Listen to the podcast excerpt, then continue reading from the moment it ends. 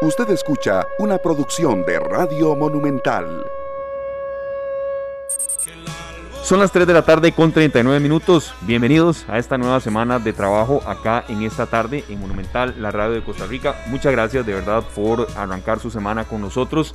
Ya cuando bueno, el calendario va llegando prácticamente a la segunda quincena de septiembre, se vienen días muy cruciales en materia de pandemia que estamos viviendo, en materia de cierres, en materia también de poder eh, irnos ajustando poco a poco a una realidad que todos queremos, eh, en algunos casos que sea mucho más rápida que en otros, pero eh, depende un poco de todos. Las cifras que hoy de nuevo se han dado invitan mucho a la reflexión, invitan mucho también a, a entender que ha sido un año totalmente atípico para todos y es un tema que evidentemente vamos a tocar esta semana desde distintas aristas, desde el sector comercial, desde el sector médico, desde el sector por supuesto también de capacidad hospitalaria que nos preocupa y mucho.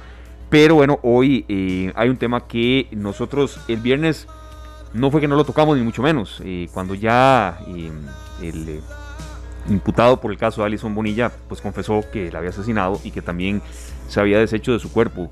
la noticia llegó como es estilo en Noticias Monumental, prácticamente apenas se dio a conocer y eh, nos dejó perplejos a Sergio Castro y a mí, a quien le doy la, más cordial bienvenida hoy. Muy buenas tardes, Sergio. Buenas tardes, Esteban. Y, el tema hoy lo vamos a tocar. Don Sergio, ¿cómo le va? Bien, Esteban, ¿usted? Pues muy bien, eh, motivados, arrancando semana con mucho trabajo, con mucho eh, positivismo, pero yo creo que con mucho compromiso. Yo, vea, yo siento, Sergio, cuando acá arrancamos semana, usted y yo, que discutimos los contenidos, que que valoramos también qué temas eh, tocar como prioridad, eh, cuáles sí, cuáles no, y también en materia de priorización, optimismo lo habrá, pero sí, sí, creo que yo me siento más ahora con compromiso, por supuesto, sí, positivismo, abrir los micrófonos con, con la mejor energía que uno pueda, teniendo muy en cuenta también que uno es un ser humano y que habrá días en los que uno no esté, eh, puede, con toda eh, la disposición como en otros, pero siempre dando el máximo esfuerzo. Pero creo que más ahora con compromiso, serio, porque sí están pasando cosas en el país que son pues, muy graves. Y más si uno tiene, eh, evidentemente, mamás, hermanas, tíos, tías, eh, esposa y ahora mucho más, usted me entenderá en ese aspecto, serio, hijas, eh, que hay realidades que no se pueden dejar pasar. Y por eso arrancamos hoy con esta eh, canción, serio, no está sola, que usted nos, nos comenta un poquitito más de, la intención con la cual abrimos eh, con esta temática. Bueno, en realidad lo que queremos es enviar un mensaje a todas las mujeres que se sientan apoyadas. Sabemos que ha sido un tema muy difícil de, de tratar estos días. A veces el apoyo depende de la forma en que se manifieste. Para muchas mujeres es ofensivo, es este, minimizando sus posibilidades y no es así. Yo creo que en general hay un apoyo desde parte de muchos caballeros hacia las, mujeres y la intención nuestra es esa, ser un, punto de apoyo para que se puedan manifestar y que puedan también eh, eh, entender mucha parte, con uno de nuestros invitados, la parte de la comunicación, cómo hacerla de forma más efectiva y que no genere esos malestares. Así es, serio, ¿por qué? Porque no solamente se trata de Alison Bonilla, han sido muchos casos, ya no son aislados y ya este tema no solamente eh, puede hasta afectar eh, mm, la calidad de vida evidentemente que hay en nuestro país en materia de mujeres, en materia de que tengan miedo ya hasta de salir a la calle. Y ayer que en, esta tarde cubrimos esa manifestación, ideando todos los contenidos para hoy, uno lo que escuchaba uno ya con reflexión lo deja un poco perplejo, Sergio. Mm, uno esperaría que en el 2020 lo que se marche, los gritos y, y las consignas sean queremos equidad salarial, queremos más puestos en juntas directivas, queremos más oportunidades de educación. Pero ¿sabes? lo que gritaban eran eh, queremos estar vivas. Sí, sí, eso es eh, realmente preocupante cuando sabemos que hay muchos motivos por los cuales las mujeres se tienen que preocupar. Así es. Le agradecemos muchísimo a los dos invitados que están hoy con nosotros para tocar este tema. Eh, y acá nosotros, Sergio, lo que queremos es buscar quizá en algunos casos ángulos distintos, ¿verdad? Eh, que, puedan eh, contribuir con, la, con el enriquecimiento de la gente para que se forme opinión. Ese tema no lo íbamos a dejar de lado jamás. Incluso usted y yo nos volvimos a ver cuando en Noticias Monumental el compañero Juan Enrique Soto fue, ¿verdad? Sí, eh, ya nos dio la información a eso de las 4, un poquito más de las 4 de la tarde, justo cuando se produjo la noticia, y usted y yo ya empezamos a maquinar cómo le damos seguimiento a esto la semana que viene, porque sábado y domingo no teníamos espacio. Y hoy queremos, con los contenidos que tenemos, profundizar en este tema. Está con nosotros eh, don Eduardo Olivarri, él es periodista, comunicador, exdirector del periódico La Nación, eh, a quien le agradecemos mucho porque queremos también crecer en materia de cómo cubrir, cómo darle difusión, cómo darle cobertura a situaciones de este tipo y que no sea esto revictimización y que no sea también pues un em, de verdad martirio para las familias de, quienes están viviendo una tragedia como la que en este caso está viviendo Allison, pero más atrás eh, la médica anestesióloga, más atrás la familia de una turista que murió, más atrás otra familia de otra turista que murió. Y bueno, es que esto podemos seguir aquí enumerando, pero no queremos extendernos mucho. Y por supuesto que tenemos que tener en nuestro espacio a una mujer. Es doña eh, Maureen Salguero, está con nosotros, eh, ha estado en los micrófonos de Monumental, la radio de Costa Rica. Y ella es no solamente mamá, sino que también es vocera del grupo Brujas Feministas, que es uno de los que ayer eh, estuvo en, en, esa manifestación que fue masiva. Yo estuve, estuve en muchos puntos, estuve cerca de la Fuente de la Hispanidad, estuve también en las inmediaciones de la Plaza de la Cultura y crea, bueno, eso ya a estas alturas eh, hay fotos que incluso vamos a ilustrar nuestra transmisión en Facebook Live y videos también. y agradecemos a los compañeros de Canal 2 también que ya están en esa gestión que no fue para nada cuatro gatos y fueron me, agradó muchísimo ver también en serio muchos hombres claro que sí este esperemos que nos podamos, nos podamos manifestar y ser solidarios cuando vemos una agresión o sabemos que se están dando agresiones, no podemos quitar el dedo del reglón. Así es. Tenemos que seguir insistiendo en denunciar y demás, Esteban. Le agradecemos mucho a los dos que estén con nosotros, don Eduardo Olivarri y doña Maureen Rodríguez. Bueno, Maureen, comenzamos con usted, eh, primero las damas y después, por supuesto, don Eduardo, los dos van a, intercalar eh, posiciones y también opiniones. Eh, Maureen, ¿cuál es la principal petición que ustedes formulan ayer? Eh, a mí lo que más me llamó la atención fue no solamente, bueno, la respuesta de la gente que no estaba en la manifestación, que les daba mucho apoyo a ustedes, pitos, gritos de apoyo, incluso la, policía que estuvo ahí fue muy, muy colaboradora y a ver, evidentemente uno comprende que tiene que haber policía por, por resguardo del orden público, pero fue más bien eh, mm, un sentimiento como de que ya esto no puede seguir así, Maureen. Petición concreta que ustedes formulan y también un poco eh, creían ustedes que iban a tener la respuesta que tuvieron, porque de verdad fue una mancha negra la que fue eh, copando las calles de San José rumbo a la Fuente de la Hispanidad. Bienvenida, Mauro. Hola, hola muchachos, ¿qué tal? ¿Cómo están? Muy bien, Mauro. Muy bien, Mauro. Gracias. Placer. Qué placer, señor Olivardi, qué, qué honor compartir un espacio con él, lo admiro mucho. Muchas gracias, igualmente, un placer igualmente. Muchas gracias. Sí, la convocatoria te voy a ser honesta, se parece mucho a lo que esperábamos. la convocatoria de las colectivas feministas normalmente tienen esta respuesta, eh, esta causa en particular por la indignación eh, que ha provocado, pues por supuesto no iba a ser la excepción, sino que todo lo contrario y efectivamente lo que vos nos, eh, lo que vos mencionabas, Esteban, que es, fue una, un apoyo extendido no solamente a quienes estaban convocadas, sino pues una gran cantidad de personas que aprovecharon la oportunidad para externar lo que se ha venido conversando al interno de todas las casas, en el desayuno, en el almuerzo, en la hora del café, y es eh, el hecho de que la, la cifra de femicidios en nuestro país se ha convertido en una verdadera emergencia. Y ayer, ayer conversábamos de que el femicidio es la forma más brutal, eh, de, una manifestación de violencia en contra de la mujer y sin embargo es, es, no es la única, son muchas y son cotidianas. Entonces, por supuesto que hemos llegado a un momento en el que tenemos que confrontar a esto es estructural, es generalizado, es sistematizado y a veces eh, nos equivocamos en señalar a un solo responsable cuando eso es eh, no, no, no es posible. Eh, esto se trata de asumirlo todos y todas desde sus posiciones, pero principalmente aquellos que tienen el privilegio de tomar decisiones eh, macro, ¿verdad? Macro sociales, que son pues el, Estado, el Poder Judicial, los que eh, ejecutan, los operadores de justicia, la policía o el Estado en su forma de policía y cada uno y cada una de los ciudadanos, ¿verdad? Esto es, esto es de todos. Entonces, sí, efectivamente, ayer em, eh, establecimos con, con esta convocatoria y lo que representó, pues, ya un, grito de demanda en el que exigimos una serie de, de aspectos. Hay un manifiesto que eso es más bien un resumen, pero lo cierto es que esto va encaminado a solicitar ayer decíamos que del derecho al hecho hay mucho trecho, ¿verdad? No, no, no, no queremos seguir este, recibiendo a Tolillo con el dedo y queremos solicitar explícitamente de parte del Estado políticas públicas, pero que estén respaldadas por planes de acción que conviertan lo que dice el papel, al final podría ser letra muerta, en realidad.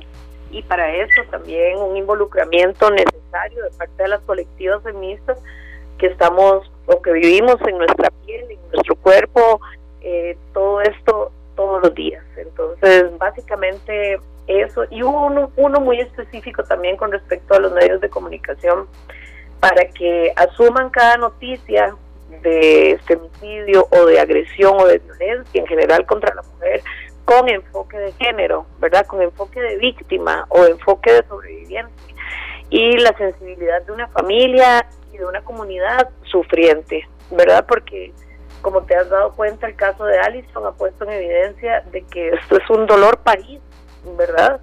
Eh, entonces, yo creo que, que, ese enfoque que solicitamos es un enfoque justo, em, más allá del titular, eh, que es más atractivo, digamos, más, más que, que no, no el que satisfaga el populismo este es que, que es tan generalizado, sino el que el que sea verdaderamente comprometido con, con, algo que como resultado eh, tiene pues eh, hoy una enorme lista de, personas que nos faltan y que nos duelen todos los días.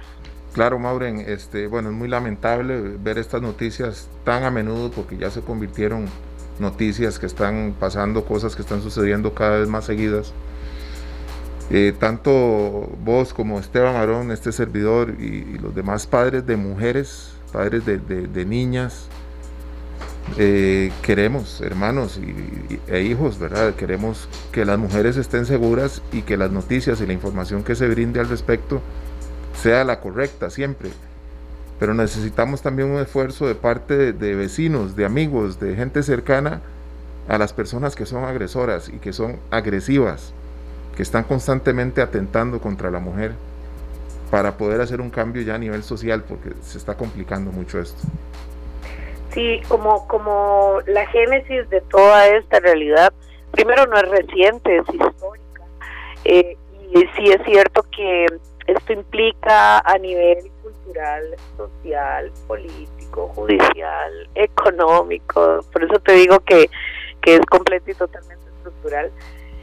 Se requiere eh, a, a problemas grandes y graves, se requieren soluciones grandes y radicales entonces, claro que hay que construir un abordaje interdisciplinario para poder empezar a percibir. Yo eh, no voy a ser ilusa y, e imaginar que antes de que termine el 2020 ya tenemos una nueva forma de enfrentar esta situación.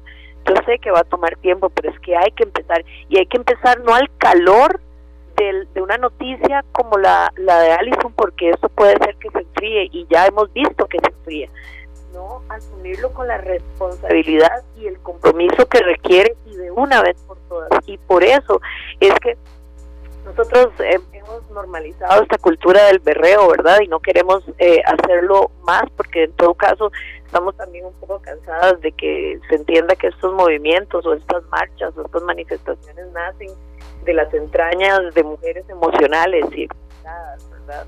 Sino que asumamos esto eh, como como una verdadera emergencia, que es lo que quisimos presentar el día de ayer y nos mantenemos sosteniendo y que las respuestas sean tendientes a, bajar estas cifras e idealmente en algún momento pues anularlas del todo y que ya podamos y, aspiramos a eso, somos muy aspiramos a eso porque sabemos que ya hay eh, países y sociedades que en las que no se hace referencia a la violencia de género como lo estamos viendo hoy, ¿verdad? Aquí en nuestro país, en este Costa Rica, que se sigue vendiendo como pura vida y que y que a nosotras, por lo menos como colectividad, nos avergüenza esa, esa tarjeta de presentación que, que sigue siendo eh, y ahora más que nunca una ilusión. Sí, Madre, no se nos vaya porque tenemos por aquí incluso algunas consultas que nos están formulando en, Facebook Live, algunas personas que nos siguen. Don Eduardo, muchas gracias de verdad por enriquecer este análisis. Eh, ¿Cuáles siente usted que, pueden ser puntos de mejora que la verdad nos han señalado, don Eduardo, y por eso lo, seleccionamos a usted que esté con nosotros, eh, en materia de comunicación, qué no hacer para eh, incrementar revictimización en un proceso así e incluso, don Eduardo, no darle ideas a otras personas que quieran hacer lo mismo que se le hizo a Alison, que se le hizo a María Luisa, la, anestesióloga, que se le hizo también a María Luisa Cedeño, la anestesióloga que lamentablemente falleció allá en Quepos, y que incluso los, los, periodistas cometemos una y otra y otra vez, don Eduardo. Bienvenido y gracias de verdad por su análisis. No, con mucho gusto. Yo celebro que se esté realizando este programa sobre un tema que realmente no solo es un gran desafío y una un gran problema, sino que yo me atrevería a decir que es ya como una tragedia crónica de la sociedad eh, costarricense.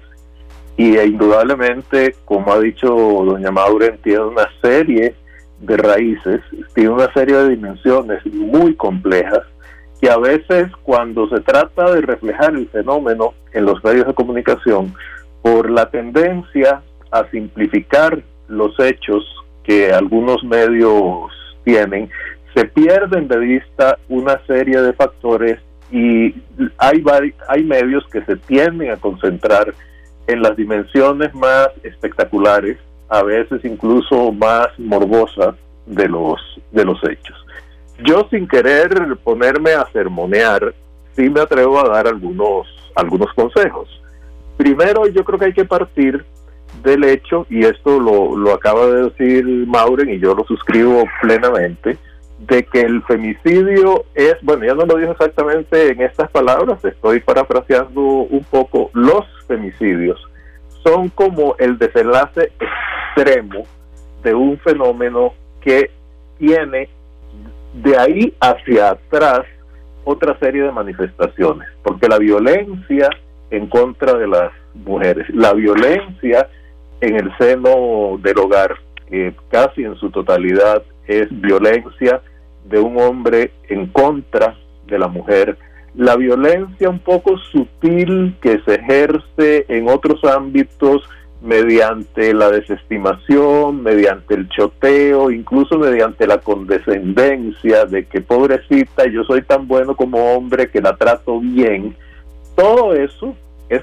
parte de un fenómeno que de manera acumulativa genera o, concluye de la forma más trágica posible en un asesinato en función del sexo, del género de la persona que es víctima. Y aquí es cuando entra la definición de femicidio. Entonces yo me atrevería a decir que un primer elemento que los comunicadores en general debemos tomar en cuenta, tanto los que trabajan en medios de prensa como los que trabajan en instituciones, poder judicial, instituciones educativas, eh, las instituciones eh, sociales de nuestro país, tomar en cuenta que el femicidio es la manifestación extrema pero que es resultado de una acumulación de elementos con factores, con raíces múltiples, y entonces no solo debemos ver el fenómeno aislado en sí mismo, que por supuesto un crimen, sobre todo cuando están de por medio un cuerpo que no aparece, cuando está de por medio la angustia de una familia que no sabe que habrá sido de su hija, de su hermana, de su esposa, de su tía, etcétera. Eso indudablemente es un factor del cual los medios de comunicación no pueden abstraerse. Pero yo creo que sin convertir cada noticia en una conferencia, pero por lo menos sí es importante enmarcarla adecuadamente. Y ese tema de enmarcar las noticias, de tratar de trascender lo meramente eh, especulativo, de trascender lo espectacular, de trascender lo morboso y referir el fenómeno a un marco más amplio es un, un, aspecto fundamental. Después, otro consejo que me atrevería a dar, y esto se puede extender a cualquier tipo de noticia y a cualquier situación de victimización, es un respeto elemental por las víctimas. Y ese respeto no es solo para la víctima, que puede haber sido asesinada, para la víctima que puede haber sido golpeada, discriminada, eh, maltratada en la calle o en el centro de trabajo, sino para todo su entorno familiar. Y esa necesidad de respeto es fundamental porque si no se da, se produce ese otro fenómeno que es muy odioso y que desgraciadamente en relación con los delitos cuyas víctimas fundamentales son las mujeres, no solo los femicidios, se da muy a menudo que es la revictimización de la persona.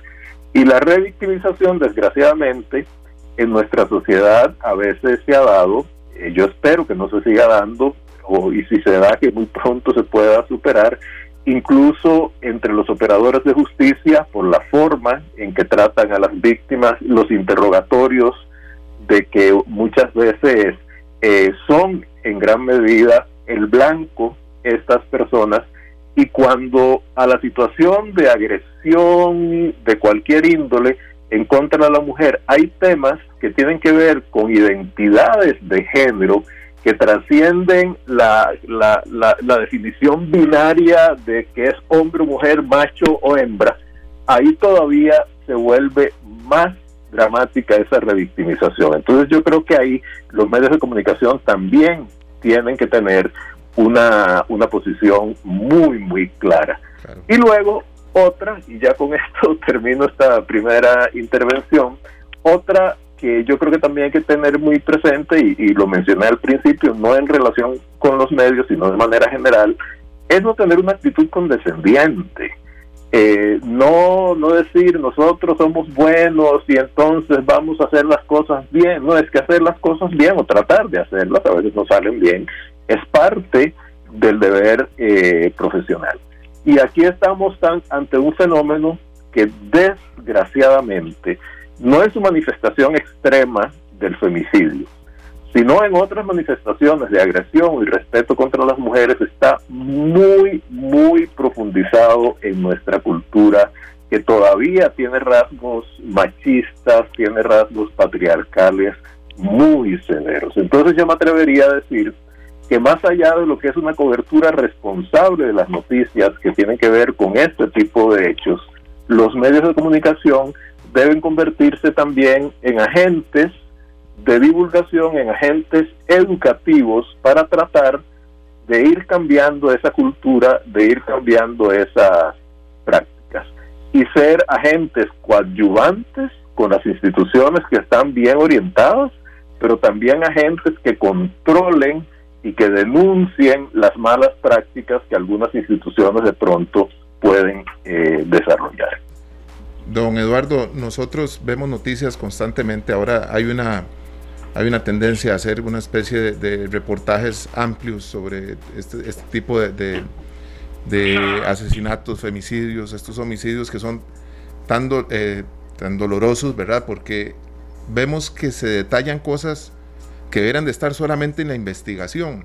O sea, a mí me parece que un, que un, homicidio, ¿verdad? Un, un, homicidio calificado o un femicidio que se está investigando, sea contra una mujer o un hombre, que acaba de suceder, y vemos en, un programa en donde detallan cosas tan, tan íntimas de la misma investigación, pareciera que, es una, que, están violentando la tranquilidad que puede estar buscando la familia de esta víctima.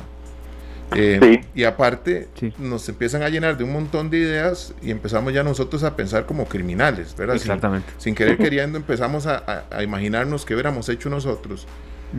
Yo no sé, me parece que es demasiada información la que se brinda muchas veces con tal de cubrir una noticia y, y, al final considero que es innecesario. ¿Lo considera usted de qué manera, don Eduardo? Vea, yo le doy la bienvenida a los reportajes amplios, siempre que esa amplitud sea producto de una investigación rigurosa, de enfoques adecuados y de seguir normas que no solo son profesionales, sino éticas y de, y de simple digamos, tratamiento de los semejantes, que son normas como el respeto mutuo, el concepto de que todos los seres humanos somos iguales, pertenecemos a la misma especie, de que las víctimas merecen respeto, no solo en los elementos generales, sino también en los detalles de sus eventuales conductas privadas. Yo creo que eso es fundamental porque una persona haya sido asesinada,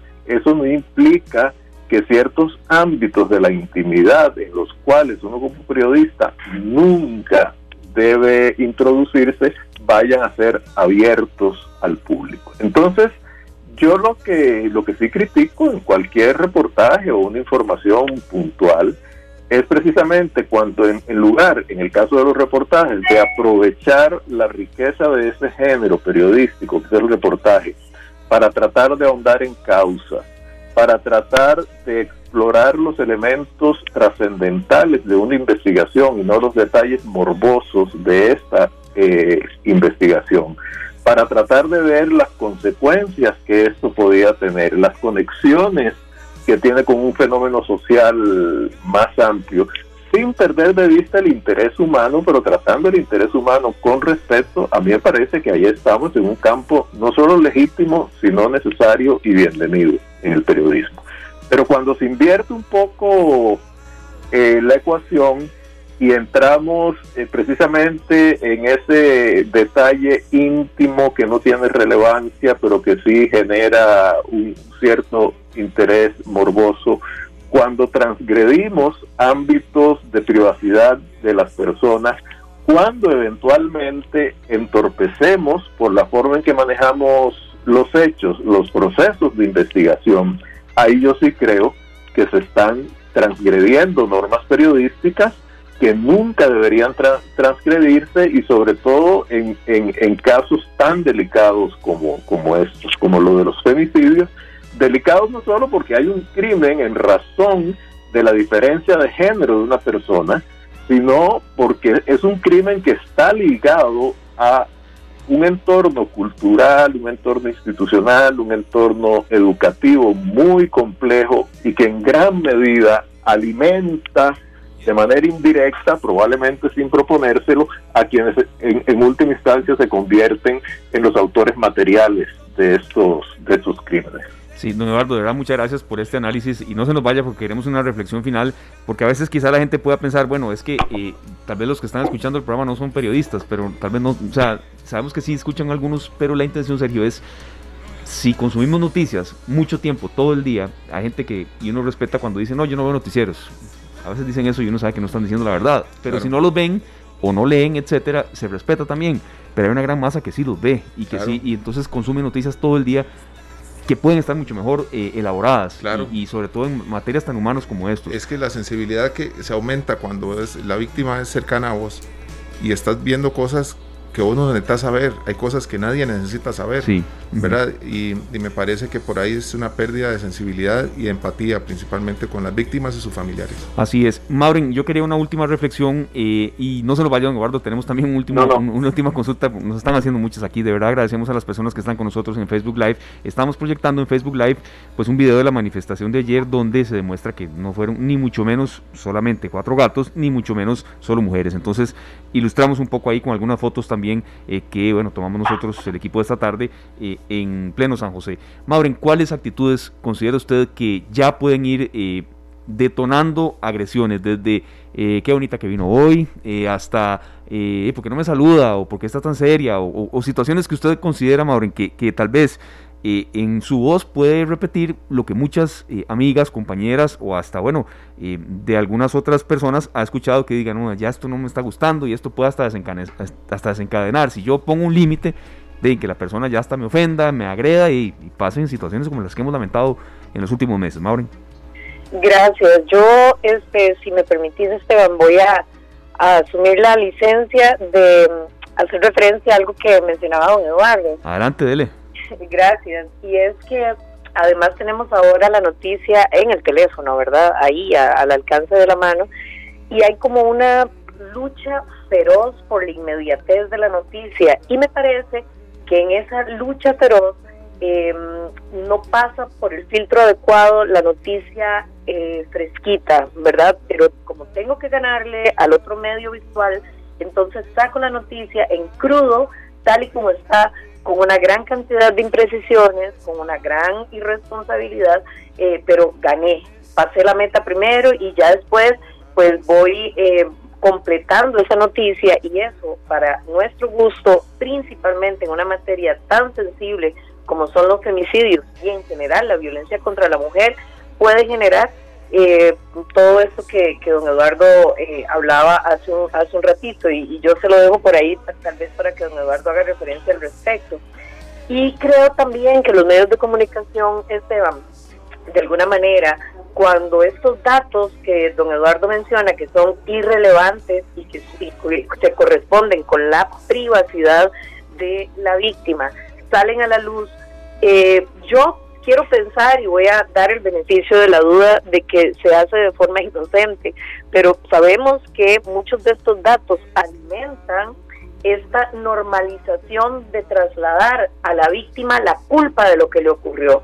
Por ejemplo, la ropa que vestía, la hora a la que salió, el lugar por donde andaba, a pesar de que el trato que se le dé sea neutro, sabemos que esto redunda en generalizar este concepto que tiene este, el grueso de la población que no tiene formación en materia de género para trasladar a la víctima la culpa. Esos dos datos, ¿verdad? Para dejárselos ahí a ustedes muchachos, y yo sé que don Eduardo muchísimo mejor que yo puede eh, expresar y, y, analizar esto, desmenuzarlo un poquitito más para que ustedes también lo, lo consideren dentro del análisis. Y con respecto a estas manifestaciones cotidianas de lo que nosotros hemos identificado, yo creo que eh, es muy interesante que lo preguntes porque hay, hay algunos hombres que eh, tratan de minimizar el impacto que puede tener en una mujer estos estas manifestaciones de, de violencia de género de todos los días, en todos los ámbitos, en el trabajo, en el hogar, en las universidades, la calle, eh, perpetradas por eh, civiles y perpetradas por el Estado en un espacio público, en un espacio privado. Son muchísimas, Esteban. Y si quisiéramos desglosarlos, pues, tendríamos que dedicar un programa a todo esto. Pero sí es cierto que el desafío es para que nosotros revisemos en nuestro comportamiento y en nuestra conducta cotidiana lo que hacemos y lo que dejamos de hacer, si puede representar violencia de género. Y para eso hay que tener eh, claro que cuál es el concepto de violencia de género. Entonces, claro, nosotras mismas hemos eh, históricamente también reproducido una gran cantidad de micromachismos que hemos aprendido de generación en generación y este alto que obliga a reflexionar eh, y a deconstruirse, a desaprender lo que hemos aprendido, es algo que hacemos nosotras, pero que estamos invitando a los hombres principalmente a hacerlo. Entonces, si te llega un desnudo a tu teléfono y lo pasas y lo haces viral, sos parte del problema.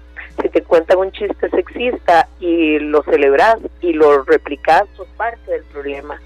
Si mm, eh, querés ser condescendiente, que es una, una palabra que utilizo de don Eduardo, y entonces haces lo que se llama el mansplaining, que es, eh, no, no, no te preocupes, yo te explico ahora, como si nosotros no comprendiéramos. El solo hecho de desarrollar campañas donde los hombres promueven la protección es un error de género. Las mujeres no estamos para ser protegidas, porque si, si requiriésemos de esa protección perpetua, tampoco tendríamos nunca libertad, me explico. Y así por el estilo. Es muy amplio el tema, vale mucho la pena profundizar en todo lo que tiene que ver con enfoque y perspectiva de género y es una formación infaltable en los comunicadores desde cualquiera de las plataformas que, que quieras analizar. Claro, Maureen, este, nosotros acá en esta tarde, Esteban y yo, pues hacemos un esfuerzo grandísimo por eh, buscar siempre la mejor manera de expresarnos, incluso nuestras invitadas. Eh, tratamos de que siempre haya mujeres invitadas al programa porque necesitamos que muy a menudo los medios de comunicación y todos los que trabajamos en ellos involucremos a las mujeres en, iguales condiciones y que tengan las mismas oportunidades, el respeto y toda la fortaleza que ellas tienen, que se potencialice a través de, de los programas, porque así debe ser. Creo que nosotros vemos en, en nuestras familias y en nuestra cultura, para los que pintamos algunas canas ya, muchas conductas que tenemos que corregir. Tenemos que reprogramarnos en muchas cosas, Maureen, y, y agradeceríamos muchísimo si toda esa información la tuviéramos más a mano y en vez de estar recibiendo tanta información mala y a veces dañina, estuviéramos recibiendo cosas que reafirmen una nueva conducta para, para que nosotros nos comportemos mejor, porque tenemos que hacer un cambio en varias generaciones que, eh, que, desgraciadamente nos programamos mal. Sí, de verdad muchísimas gracias a los dos y una reflexión final también suya, don Eduardo. Aquí la intención de verdad no era hacer críticas a colegas, porque uno, uno no puede criticar tampoco si uno es consciente de que uno mismo comete errores, y aquí los hemos cometido también, en no visibilizar más, pero la intención es eh, que el mensaje que se genere, pero sobre todo también el que se difunda, don Eduardo, no cree eh, más morbo y se repitan acciones como la que hemos visto, que ahora lamentablemente son muertes. Entonces, no era una intención directa jamás criticar el trabajo de un colega, no, no es esa, sino también acatar señalamientos que nos hacían a nosotros mismos aquí. Entonces, por eso seleccionamos quizá un enfoque distinto, Eduardo, en la preparación del programa de hoy. Sí, sí, yo, yo lo entiendo perfectamente y no, no tiene ningún sentido uno pretender convertirse en amo de la verdad y de la pureza. Yo creo que uno, uno tiene que, entender que todos somos como seres humanos eh, imperfectos y perfectibles, ¿verdad? Y entonces de lo que se trata es de reflexionar sobre cómo se están haciendo las cosas y a partir de esa reflexión, indudablemente puede tener y debe tener matices críticos pues tratar de buscar la mejor la mejor opción o las mejores opciones posibles desde el punto de vista de la comunicación. Doña Maura mencionó dos temas y me invitó a que yo me refiriera a ellos y en realidad es poco lo que yo tengo que añadir a lo, a lo que ya ella dijo. Número uno, cómo ese afán de inmediatez, eh, que es casi la noticia en tiempo real, muchas veces conduce a una gran cantidad de imprecisiones y a enfoques equivocados que luego sin duda se pueden corregir. Lo que pasa es que el primer impacto es el que tiene el efecto mayor.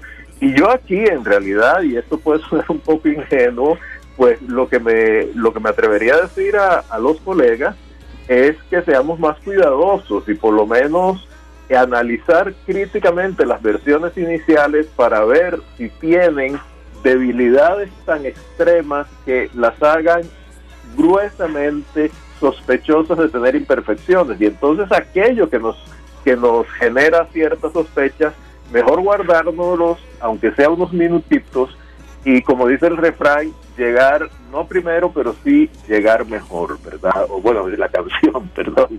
Eh, eh, llegar mejor que, que otros. Ahora lo que sucede en la contemporaneidad y en las redes sociales es que no solo hay comunicación de parte de los periodistas, todos en algún sentido somos emisores, somos generadores de contenido y distribuidores de contenido. Entonces cada persona individualmente debe tener muchísimo cuidado sobre qué tipo de contenido difunde, porque a veces uno puede recibir, por ejemplo, un WhatsApp, no consta, pero me dijeron que o le mandan a uno un WhatsApp con algún tipo de, imagen morbosa. Bueno, uno no puede escoger lo que le envían, pero uno sí puede escoger lo que reenvía. Y en esos casos uno tiene que, evitar reenviarlo. Y el otro tema es el de no normalizar la violencia de cualquier índole, en este caso la violencia contra las mujeres, eh, trasladando un poco la culpa de esa violencia a la víctima, que se andaba vestida así, que si tenía tal tipo de expresiones, como diciendo, ella es la culpable. Que eso hay que tener muchísimo cuidado, porque eso está tan arraigado en nuestra cultura que no solo hay que dejar de repetirlo, sino que hay que tratar de contrarrestarlo de la manera más directa eh, posible. Y no sé si me queda algún tiempito para decir algo más o ya, ya estamos. Claro, claro que sí, no, por supuesto. Vean, no, otro, otro aspecto que yo creo que es muy importante, no solo eh, para el ejercicio del periodismo, sino para nuestra interacción social en términos generales, es el concepto de la empatía, el ponernos en el lugar de los demás. Si alguna vez uno, como hombre, se pregunta, bueno, ¿qué sentirá una persona, en este caso una mujer, que de una manera más explícita o menos explícita, más burda o más sutil, siente que le están asediando casi que constantemente, que hay alguien casi siempre que está viéndola con unos ojos que no son las de un igual que está tratando de interactuar de una manera normal con otra persona. ¿Y qué se siente desde el punto de vista de las reacciones que uno puede tener como ser humano ante eso. Yo creo que no es algo frívolo, o sea, un piropo, una mala mirada, eh, uno puede decir, bueno, ¿qué importancia tiene? Sí la tiene, porque lo que hace es reafirmar esa distorsión que hay sobre el papel que se le adjudica a la mujer Y entonces hay que ser, aquí yo no estoy hablando ya de los periodistas o de los comunicadores profesionales, estoy hablando de todos nosotros, independientemente de la actividad que, que realice. Entonces, este sentido de empatía a mí me parece muy importante y también ponernos nosotros que si esa persona sobre la cual, por ejemplo, se están dando detalles íntimos, fuera nuestra hermana, una hija, ¿cómo nos sentiríamos nosotros? Entonces, hay que, hay que ser muy cuidadosos en eso y no dejar que de pronto una cierta automaticidad que a veces se infiltra en el trabajo periodístico, que es bueno lo que tiene interés humano e interés humano a veces se relaciona con morbosidad, eso genera lectura, genera rating, vende, entonces démosle fuego y después vemos a ver cómo lo corregimos. Bueno, eso yo creo que es una, una actitud muy inconveniente y ahí creo que el trabajo que todavía hay que hacer es bastante importante. Claro que sí, don Eduardo, muy importante ese enfoque cuando uno se pone a pensar que, qué sucedería si esa información que están brindando es la de mi hija, de mi hermana, de mi madre, ¿verdad? Mauren, ¿verdad, don Eduardo? Muchas gracias a Mauren también, que sabemos que tiene eh, pues eh, un mensaje que quiere brindarnos ahora, Mauren. Muchas gracias por acompañarnos y pues esperamos ese mensaje para ver qué le decimos a la gente. Muchísimas gracias, Esteban, y también pues eh, a don Eduardo, pues un placer, un placer escuchar el compromiso con el que expresa su sentir. Eh, sabemos que no está dando cátedra, más sin embargo, sin proponérselo, lo está haciendo y como no, como no con todos los atestados que tiene don Eduardo, qué, qué alegría saberlo aliado y yo pues haber estado también formando parte de este espacio que es eso, es un espacio, pero necesitamos abrir los espacios. Eh, básicamente, pues agradecerles a ustedes, muchachos, y en este llamado a la empatía que hace don Eduardo, simplemente manifestar lo que ayer nos carcomía el corazón y es eh, decir que, que, es suficiente, que qué tipo de vida es aquella que nos obliga a nosotros las mujeres a caminar abrazadas del miedo.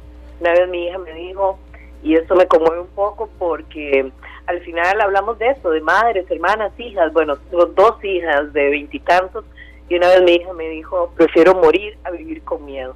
No se vale vivir con miedo y es lo que nos está pasando en este momento eh, crucial, en este momento en el que todas estamos pendientes de, lo, de la noticia porque sabemos que todos los días sumamos una desaparecida, todos los días sumamos una agredida, todos los días sumamos una fallecida y por supuesto que el saldo emocional de todo esto es el miedo y no se vale vivir con miedo.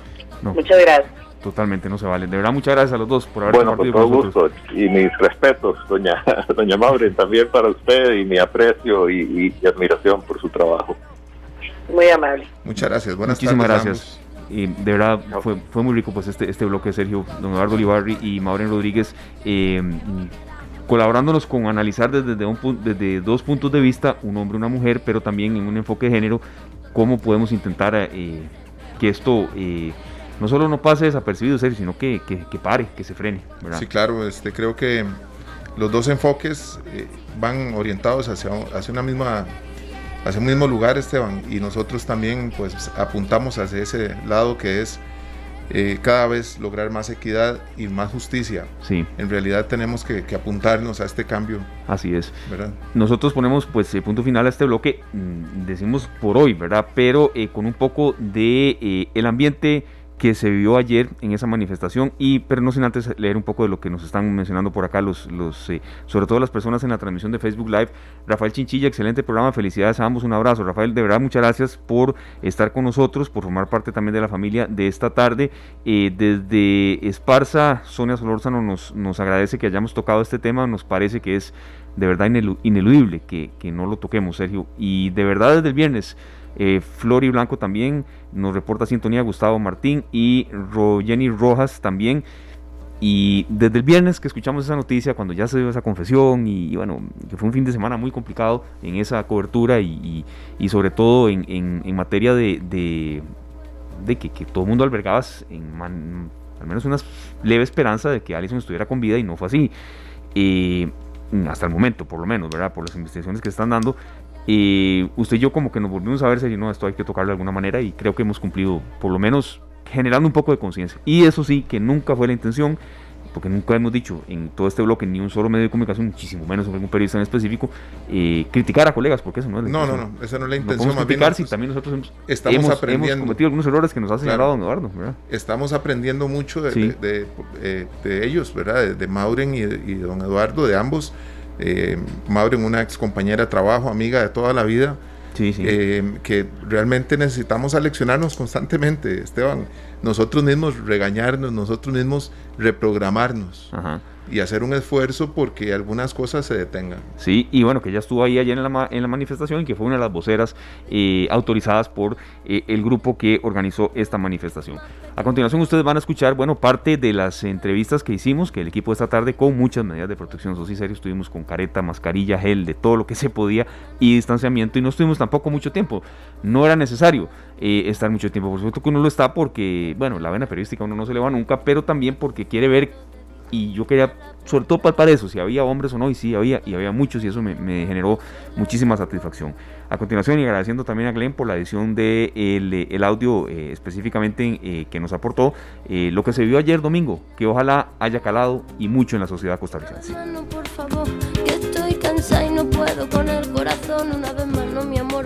Esta tarde. Nosotros lo que estamos exigiendo son leyes más eficaces leyes que de verdad nos protejan y dejen de acuerpar y dejen de proteger a los feminicidas. Ya son demasiadas las mujeres, demasiadas las niñas que, o sea, es terrible. Nosotros como madres, como mujeres, como amigas, estamos cansadas de andar con miedo, de no dejar salir a las niñas, de no dejar salir a las mujeres, que llegaste bien, ¿cómo llegaste? ¿Dónde está? Es, es terrible estar en este constante miedo todo el tiempo. Definitivamente insegura. El problema es que con las, con las leyes tan inútiles que hay se les da un mensaje a otros agresores, a otros abusadores que aquí pueden hacer lo que quieran y no les hacen nada. Mi hija menor, constante, no la dejo salir sola, no, o sea, es eso, como le expliqué hace un momento. Tenemos que estar en, llegaste bien, cómo llegaste, dónde está, eso, eso es algo terrible. Y, y estar todo el tiempo cuidándonos entre nosotras porque definitivamente de, las leyes no podemos esperar nada. Se tiene que hacer justicia definitivamente con Allison. No queremos que se vuelva a repetir, no queremos que haya más mujeres asesinadas, que haya más mujeres así asesinadas. Ya esto tiene que parar. Nosotras nacimos para ser libres, no nacemos para ni para que nos maten un hombre, para que nos viole, para tener que caminar con miedo. Así que hacemos esto exigiendo tener la libertad que como seres humanos merecemos.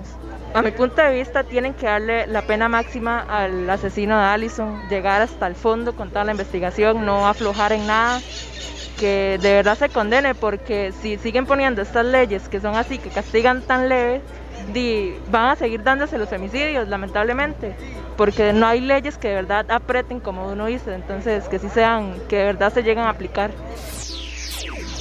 ando apoyando a todas las madres que lamentablemente han perdido a sus hijos y entonces eh, hay que salirlos a apoyar porque lamentablemente uno puede pasar por esa misma situación, entonces hay que, que apoyarlas. Usted como, como hombre, que bueno, que dicha que veo muchos hombres aquí también, ¿qué mensaje a las autoridades, amigo? ¿Qué, qué Poder Judicial, diputados, para que ojalá, si el día de mañana usted se casa, una hija, no, no pase lo que pasó a Alison, ¿verdad? Así se lo digo, sinceramente, digo que si el presidente no se mueve, nosotros nos vamos a mover por nuestra cuenta, porque el presidente nunca va a hacer nada por esto, y si esto nunca va a hacer nada, nosotros sí, porque no queremos más muertes de mujeres ni hombres. Vea, ahorita yo vengo por, por lo de Allison, pero también vengo para lo del feminismo, que yo con el feminismo estoy de acuerdo, porque es más probable que le den trabajo a un hombre en construcción que a una mujer, entonces yo quiero que den el mismo paso que todo sea igual. Y en el caso de, que si algún día me llega a pasar algo, di, me voy a tener que hacer, buscar por cielo y tierra, porque yo no me voy a quedar tranquilo. Y eh, si el presidente no hace nada, va a haber más muertes y es lo que menos nosotros queremos. De hecho, a mí en lo personal di, me motivó venir aquí porque di, somos nacidos de una mujer, en lo personal siempre que voy caminando y veo que una persona le dice a una mujer, aunque no la conozca, igual le voy a decir cuatro al hombre. Eh, tenemos que entender de que las mujeres no son un objeto, tenemos que entender de que las mujeres no son algo, un objeto sexual, que la hacemos como queramos, o sea, no, nosotros si tenemos una pareja es para cuidarla y para estar unidos en todo momento y cuidarla, respetarla y valorarla. De hecho, a mí en lo personal di, me motivó venir aquí porque di, somos nacidos de una mujer. En lo personal siempre que voy caminando y veo que una persona le dice a una mujer, aunque no la conozca, igual le voy a decir cuatro al hombre.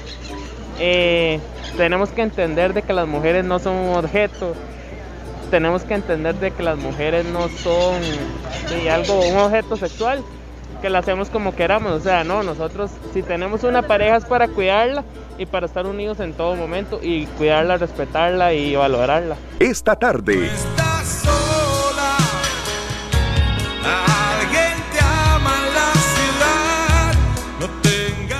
Bueno, al ser las 4 y 30 de la tarde, escuchamos los audios de estos eh, manifestantes, de parte de los que asistieron ayer a esta manifestación en San José Centro, que fue a dar hasta San Pedro, ¿verdad? Así fue hasta, la fuente de la, hispanidad.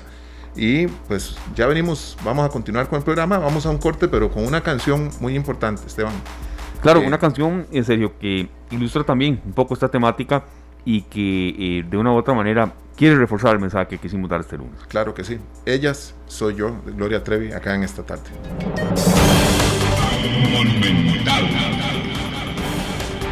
Son las 4 de la tarde con 35 minutos, hora propicia para darle el enlace a nuestro compañero de Noticias Monumental, Fernando Muñoz, con mucha información en desarrollo que, por cierto, bueno, eh, va a nutrir la tercera emisión. Hoy es una hora entera de noticias, de 7 a 8 de la noche, y bueno, se está generando mucha información de frente legislativo, de frente judicial, que por supuesto Fernando acá nos eh, recopila. ¿Qué tal, eh, Fernando? Buena semana para usted y todos allá en la redacción de noticias.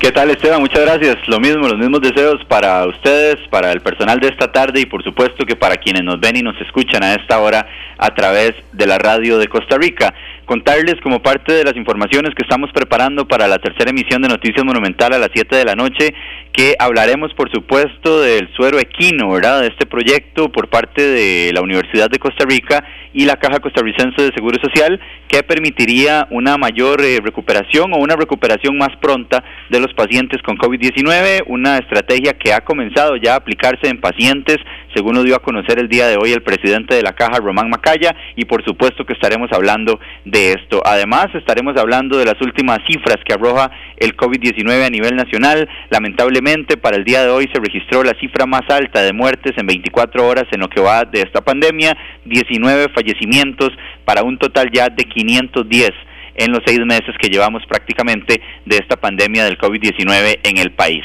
Por supuesto que estaremos hablando también a las 7 de la noche del caso de Alison Bonilla. El organismo de investigación judicial ha confirmado esta tarde en conferencia de prensa que se retoma la búsqueda del cuerpo de esta joven de 18 años a partir del día de mañana, pero con una diferente estrategia. Anteriormente, desde el jueves y hasta el pasado sábado, los rescatistas estuvieron intentando desplazarse, bajar eh, una zona bastante complicada, es prácticamente un guindo de más de 300 metros que es utilizado como un basurero clandestino en el sector de Tucurrique de Cartago. Y ahora la estrategia será de abajo hacia arriba está eh, después de este guindo a donde se llega es a, las márgenes del río Reventazón, así que entonces eh, los investigadores y algunas otras personas involucradas en la búsqueda van a iniciar desde abajo, desde el margen del río y posteriormente comenzarán entonces a subir, prácticamente una estrategia completamente inversa a la que se utilizó en los primeros días, después de que se tuvo indicio o se tuvo información de que sería en este lugar donde podría ubicarse el cuerpo de esta joven que aparentemente fue asesinada y que es un caso que sin duda alguna ha conmocionado al país. Contarles también que estaremos ampliando sobre información que se ha dado a conocer en los últimos minutos y es que la exministra de Hacienda del gobierno de Carlos Alvarado, Rocío Aguilar, asumirá la Superintendencia General de Entidades Financieras, la SUGEF, será la superintendente de la SUGEF y además se mantendrá también como la superintendente de pensiones, es decir, ella pues asumirá esto como un recargo y ahora entonces será la jerarca de la SUPEN y la jerarca de la SUGEF, luego de que así lo decidiera esta tarde el Consejo Nacional de Supervisión del Sistema Financiero, el CONACIF. Este puesto que ahora va a ocupar como recargo doña Rocío Aguilar en la SUGEF fue ocupado hasta hace algunos días por Bernardo Alfaro, quien recordemos renunció para asumir la gerencia general del Banco Nacional en una movida que también ha sido ampliamente cuestionada en sectores como el político y algunos otros, eh, tomando en cuenta que don Bernardo estaba en un, en un puesto donde se regula, ¿verdad? O se marcan las directrices y ahora pasa a otro lado completamente opuesto, que es a ocupar la gerencia del Banco Nacional. Así que por supuesto que estaremos ampliando sobre estas y otras informaciones, estaremos hablando también sobre un proyecto de ley que busca que las municipalidades puedan otorgar patentes para la venta de productos en los espacios públicos y así empoderar un poco más a quienes tienen emprendimientos, a los pequeños empresarios y colaborar también con la reactivación de la economía en un momento tan complicado como el que nos ha traído esta pandemia. Estaremos hablando también, por supuesto, en la sección deportiva de algunos movimientos que se han confirmado ya en los últimos minutos.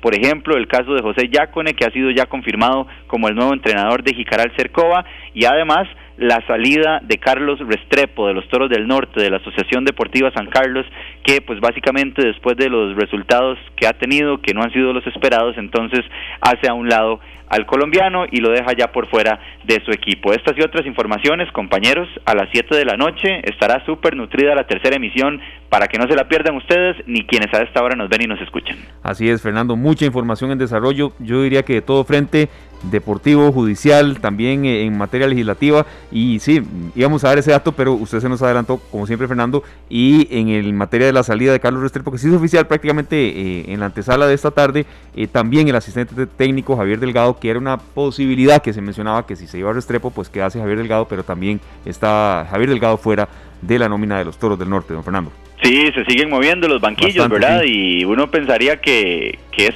que es eh, pronto todavía para que se den este tipo de situaciones, pero hay que recordar también que la dinámica del torneo es bastante, bastante distinta, eh, va a transcurrir muchísimo más rápido que como habitualmente sucede y por eso también los equipos no quieren ceder. Si en este momento no están obteniendo resultados, pues están tomando también decisiones bastante inmediatas, es parte de lo que va transcurriendo en esta eh, en el fútbol nacional, ¿verdad? Que tanto nos divierte, que tanto nos entretiene, pero que también eh, resulta ser bastante inestable para quienes están inmersos, principalmente los entrenadores, y por supuesto que es información que estaremos ampliando. Muchísimas gracias, Fernando Muñoz, del equipo de Noticias Monumental, con Noticias Nacionales, que rápidamente complementamos, eh, don Sergio y también Glenn, con una noticia internacional que circuló hoy y que eh, sobre todo especificó y amplió el diario argentino El Clarín, la vacuna rusa Sputnik 5 contra el coronavirus comenzará la próxima semana a ser entregada a las clínicas, según informaron oficialmente desde el gobierno. Esta semana comenzará la vacunación de aquellos voluntarios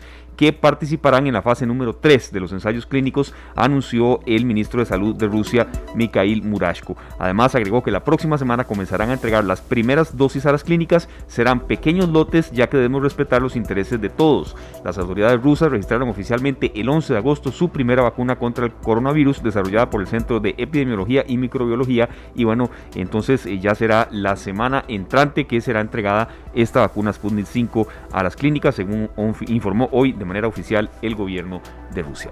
Y bueno, serio, son las 4.42 minutos, un bloque que desde el nacimiento de esta tarde, que bueno, vamos a llegar casi a seis meses, serio, impresionante cómo se va el tiempo, casi medio año, eh, nos llena de mucha motivación y también eh, a los oyentes les da opciones distintas de un montón de aristas, Sergio, desde eh, algo para comer, algo para disfrutar en familia, algo para disfrutar incluso si son gustos musicales y no vamos a dejar eh, de arrancar la semana sin, sin, este, sin este bloque que de verdad siempre nos llena de mucho positivismo. Por supuesto y nosotros felices porque sabemos que muchos costarricenses a partir de la situación que vivimos están pues eh, haciendo cosas nuevas o más bien trasladando estos negocios que ya tenían a otros, a otros locales o a otros lugares. Y ese es el caso de, don Luis Fernando eh, Peláez, que está con nosotros acá de Mr. Pie. Buenas noticias. Buenas noticias acá en esta tarde. Porque Radio Monumental cree que juntos saldremos adelante, le traemos la nueva sección Buenas Noticias, porque juntos sacaremos el país adelante. Una producción de Radio Monumental. Bueno, ya así como hablábamos ahorita, Esteban, yo voy a hacerte una pregunta porque como nosotros siempre tenemos un cafecito acá. Sí, aquí está. Vamos a ver, eh, vamos a ver por dónde llegamos a, que ese café esté mejor. Tarta de, maracuyá. No tanto. Tarta de coco. Mucho. Tarta de dulce de leche. Esa se la lleva. Cheesecake de fresa. No tanto. Eh, bueno, eh, pay de pecanas. Ese sí, sí, sí. Eso es como para acompañar el café de las cuatro. Son muchas las opciones y le damos la bienvenida a don Luis Fernando. Bienvenido a esta tarde, Luis Fernando. Hola, buenas tardes. Buenas tardes, aquí estamos nosotros ya antojados con el cafecito de, esta hora. Impresionante ese menú que tienen ustedes disponible. Ah, muchas gracias, sí. ¿Cómo nace esta idea de Mr. Pie? Mr. Pie nace hace como tres o cuatro años a raíz de que no encontrábamos como buenos productos y, buena cocina, o sí se encontraba, pero tocaba pagar mucho en la calle, entonces, eh, así como un pie de pecanas, un pie de frutos rojos, un pie de limón, pero hecho como, como la receta gringa, la que es la que es como con más sabor, pero los ingredientes son un poco más difíciles de hacer y es como más casera. No la encontramos en la calle mi esposa y yo, entonces a raíz de eso empezamos a, hacer como el emprendimiento para entregarle eso a la gente. Claro, nos comentaba que tenían un restaurante ustedes y que recién lo cerraron. Sí, el restaurante lo tuvimos hace ya, empezó hace como tres años y medio, cuatro años. Comenzamos en Escalante y después estuvimos, estuvimos en Escalante como seis meses, pero ahí nos dimos cuenta que el, el público era más como de bar, como vida de noche. Entonces un restaurante como de cosas dulces de día no, no daba mucho resultado y nos mudamos detrás del Calderón Guardia por el Hospital del Dolor. Ahí estuvimos como dos, dos años y medio. Hasta antes de la pandemia, como el 2000, como el año pasado, ahí estuve con tres empleados. Y pero no, la situación no no dio, no no no, no le llegamos al público tan bien que, queríamos llegarle. Bueno, pero quizá una más será la vencida, Luis Fernando. ¿Cómo les ha ido con, con, esta, con este emprendimiento? Ha sido un año difícil, pero eh, si se a veces, si se reinvierte la estrategia, puede dar frutos. ¿Cómo, han sido estas últimas semanas? Mm, pues en realidad cuando cerramos el restaurante no desistimos de la idea, pero conseguimos un, un, un mercado más, como más directo que fue vender a cafeterías, porque el producto de nosotros como es muy particular, el pay de pecanas, el pay de frutos rojos, empecé a sacar eh, sabores como el pay de maracuyá, el pay de melocotón, el pay de fresa, que son muy poco conocidos, no los no, no encontrar esos sabores pues, de especialidad en las calles así como como muy muy rico, muy muy deseable. Los empecé a sacar y empezamos a vender a cafeterías directamente. A raíz de la pandemia, pues el 90% podría decir de las cafeterías en Costa Rica cerraron y restaurantes a los que les entregábamos. Eh, cerraron y el mercado pues pues se nos redujo bastante. Lo que hicimos desde hace tres meses fue comenzar a llegar pero a clientes directos. Entonces lo que hago es una ruta los, los viernes y entrego las piezas de pie o el pie completo o las tartas completas o los cheesecakes directamente yo. Hago una ruta en la que reparto todo el día y no, no tengo que lidiar con, con estar haciendo pedidos o tener producto aquí almacenado. Ah, no es Así es. Eh, sí, eh, Fernando, vea, nos estamos comunicando, Sergio y yo acá en la vía interna, porque está pidiendo la gente eh, el teléfono, que eh, en qué teléfono la gente puede llamar y hacer encargos de todo este menú que nos dijo Sergio y que, usted aquí nos está, este, bueno, agregando. Que a qué teléfono y a dónde hacer los pedidos. El número es 6050 6243. 6050 6243. Y ahora vamos a compartir un número de teléfono también acá, pero es para que la primera persona que llame, Esteban, esto fue que Luis Fernando nos lo ofreció. Ah, sí. La primera persona que llame y nos diga uno de los sabores que dijimos o que ha dicho Luis Fernando, se gana un pay o una tarta. Bueno, aquí en esta tarde lo rifamos, está bien. Está bien. Para que todos se antojen. es el 905-222-0000, 905-222-0000. Y bueno, las personas que llamen, usted nos, la primera que llame, usted nos repite, don Sergio, eh, ¿qué, es lo que, qué es lo que se va a ganar. Bueno, aquí tenemos tres opciones. Hablando con, con el Fernando temprano, yo le di tres opciones porque yo dije, bueno, vamos a ver. era el pie de manzana. Sí. ¿Verdad? El, la tarta de maracuyá y la o la tarta de melocotón. Uno de esos tres. Bueno, y ve usted como la gente está eh, deseando acompañar el café con algo. Tenemos llamado, don Glenn, ¿usted nos dice? Sí, así es. Bueno, vea, se nos va, don Fernando, vea, el negocio es inmediato en la radio y eh, eh, está mm, ya aquí la, la, llamada de la persona que está en línea telefónica escuchando esta tarde, escuchando Monumental. Buenas tardes, ¿con quién hablamos? ¿Aló? Hola señora, ¿con quién hablamos? Era Ronnie. De ahí entré junto con el señor que raro y me quedé ahí pegada. ¿Cuál es su nombre, señora? Suena como a trampa porque de ahí lo dijo todo. Eh, no, no es trampa, no es trampa. ¿Cuál es su nombre? Vera Ronnie. Vera Ronnie. Ajá. ¿De dónde nos escucha, doña Vera? De Santana. Ah, qué bueno. Santana. Y estoy con la boca hecha agua. Qué rico. Ay, el pay de limón, yo lo adoro. Un pay de limón. Ay, sí, qué rico. ¿Qué dice, don Luis Fernando? Sí, ya escuché. Pay de limón. Me parece muy bien. Aquí nuestro compañero Glenn Montero eh, Le toma los datos, sí, así sí, para que se quede en línea, doña Vera. Y felicidades. Gracias, corazoncito. Que Dios me los bendiga. Bueno, ya, Amén, igualmente.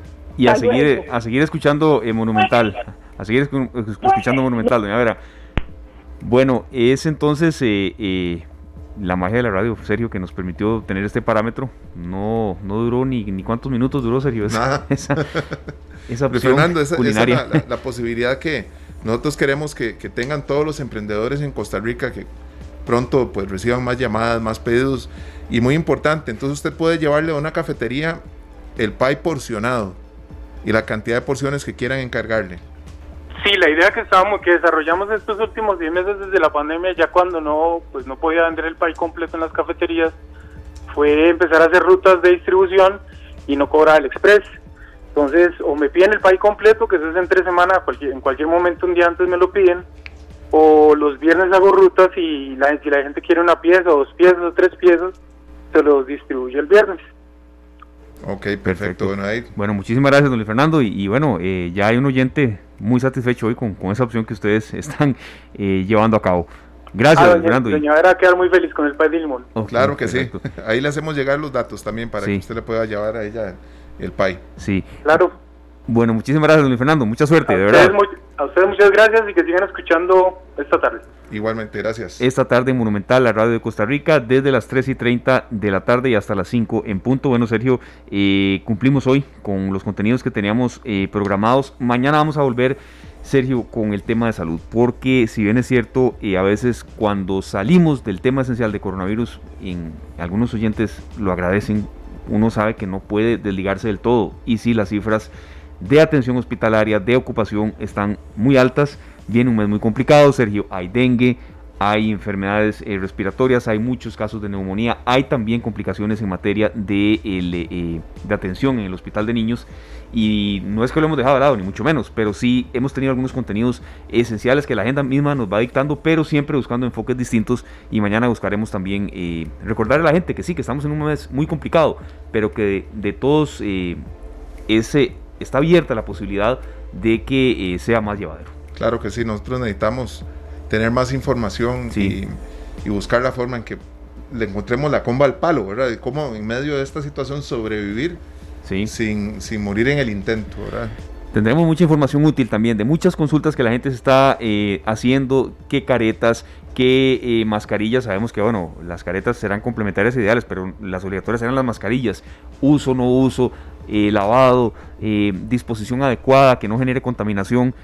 Será un tema que mañana eh, vamos a evacuar y por supuesto que sus dudas serán muy bienvenidas. Don Sergio, usted nos dice con qué nos vamos en un programa de verdad que con el cual arrancamos la semana con mucho vértigo, de verdad, con, con mucha eh, propuesta, con mucho sentimiento también y sobre todo con muchísimo compromiso y responsabilidad al abrir los micrófonos de Monumental en Por esta tarde. supuesto, nosotros teníamos planeado un programa para hoy, pero Sí. en, en base a, a las cosas que se dan, pues tenemos que variar la, la programación y traer lo que realmente en el momento es, es urgente, Esteban. Sí. Y esto era un tema que tenemos que tocar.